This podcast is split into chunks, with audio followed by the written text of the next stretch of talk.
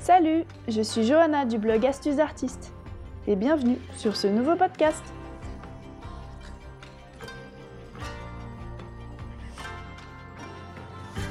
Comment être plus créatif et trouver l'inspiration Comment faire pour avoir des idées artistiques originales et uniques? Découvrez dans ce podcast comment prendre des risques pour trouver l'inspiration. Aïe aïe aïe, la panne sèche. Est-ce que ça vous est déjà arrivé de n'avoir absolument aucune idée De ne pas savoir quoi faire devant votre page blanche? Si c'est votre cas, essayez donc ça. Osez. Mieux vaut fait que parfait. Trop souvent, malheureusement, on s'empêche de faire des choses en se persuadant qu'elles ne sont pas faites pour nous. On se dit que ces choses-là ne nous plairont pas et que de toute façon elles sont trop compliquées trop difficile. Alors, on reste dans notre petite zone de confort, et parfois pendant très longtemps. On se contente de faire ce que l'on sait faire, car cela nous rassure, et on se trouve tout un tas de raisons pour ne pas essayer ce qui nous ferait envie. Le temps passe, puis on réalise d'un coup que l'on fait toujours la même chose et que l'on tourne en rond. On stagne sur nos acquis, et bref, on ne progresse pas.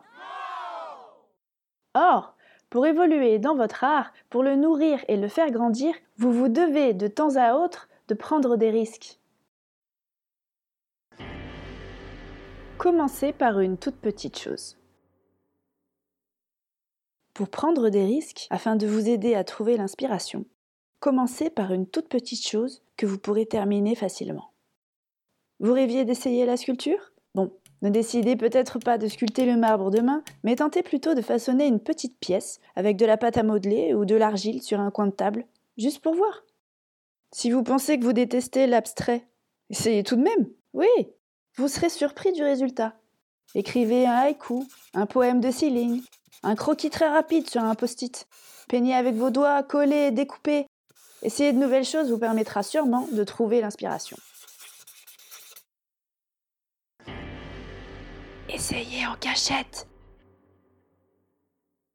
Choisissez le moment opportun et testez quelque chose de complètement nouveau et de complètement fou.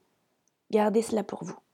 Vous verrez, ce petit écart officieux dans votre routine vous procurera un petit plaisir secret inégalé. Expérimentez et faites-vous un feedback. Une fois vos petites expérimentations terminées, Notez ce que vous avez aimé et ce qui vous a déplu. Les choses que vous auriez pu améliorer, les découvertes que vous avez faites, les sensations que vous avez eues.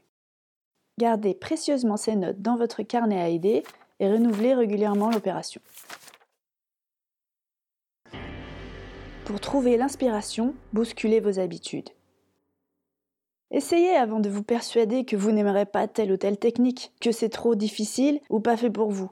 Ce serait comme dire que l'on déteste la goyave alors qu'on n'en a jamais goûté, c'est idiot.